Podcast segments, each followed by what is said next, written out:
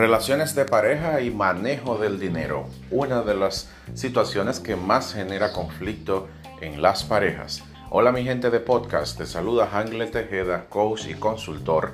Bienvenidos al presente episodio, siempre trayendo contenido de valor para ayudarte en tu crecimiento personal. Tanto ustedes como yo saben que una de las situaciones que más genera conflicto en las familias, sobre todo en las parejas, es el manejo del dinero. Y hay que tomar en cuenta que una pareja que está conformada por dos personas son dos historias, son dos seres humanos que han sido formados en diferentes contextos por diferentes familias y por tanto su relación con el dinero es muy distinta. Para uno, gastar es una fiesta. Para otro, ahorrar es sumamente importante. En ese sentido, hay que comenzar por conocerse y saber de dónde vienes, cómo manejas el dinero, qué concepto tienes tú con el dinero. Porque el dinero material no es tal, sino la relación que tú tienes con él. Te preocupas mucho cuando no tienes dinero y te alegras cuando lo tienes. No se ponen de acuerdo de cómo van a manejar el dinero. ¿Tienen ustedes secretos guardados? Uno tiene su cuenta aparte y otro no. Yo les cuento que en nuestra casa nosotros tenemos eh, cuentas compartidas.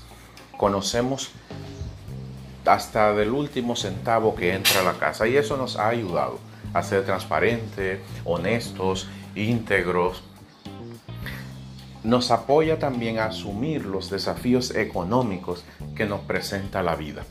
Juntos. Sabemos que este es un proyecto juntos, pero ustedes saben que no todas las parejas se manejan así.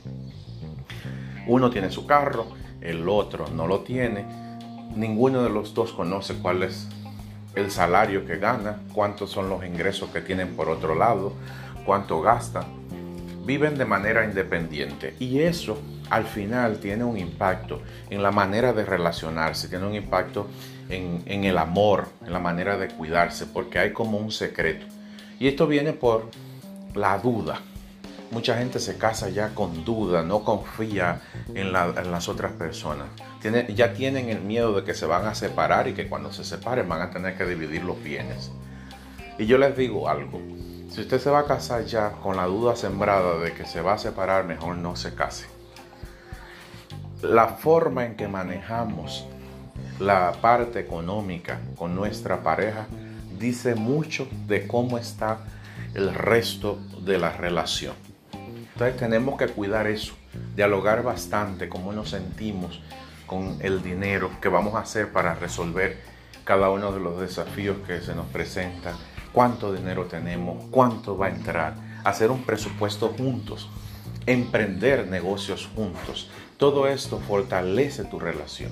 Sin embargo, cuando hay secretos, cuando no hay transparencia, comienza a generarse conflictos, conversaciones conflictivas que acaban hiriendo al otro y la otra. Entonces comienza por conocer a la otra persona, cómo es su relación con el dinero y pónganse de acuerdo, lleguen a un punto común, cómo van a manejar el dinero en la casa. Porque eso va a impactar positivamente en todas las otras dimensiones de su relación de pareja. Así que a cuidar el manejo del dinero. Es posible que uno de ustedes pues tenga una actitud muy fuerte y un deseo grande de poder emprender. Sin embargo, la otra persona está cómoda trabajando con su empleo. Esa persona que es tu pareja le gusta lo tangible, ver el dinero que está ahí. Y tú eres un soñador que estás planificando, proyectando, confiado en la abundancia, en lo que va a venir.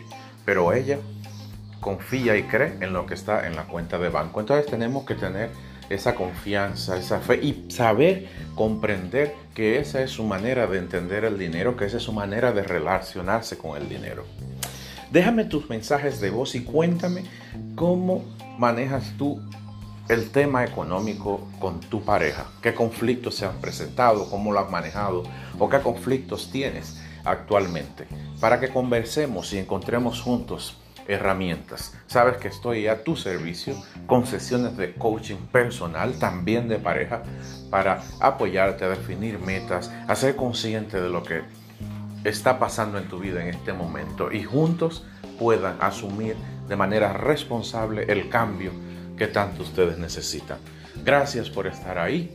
Bendiciones, prosperidad y abundancia para ti y tu familia. Hasta el próximo episodio.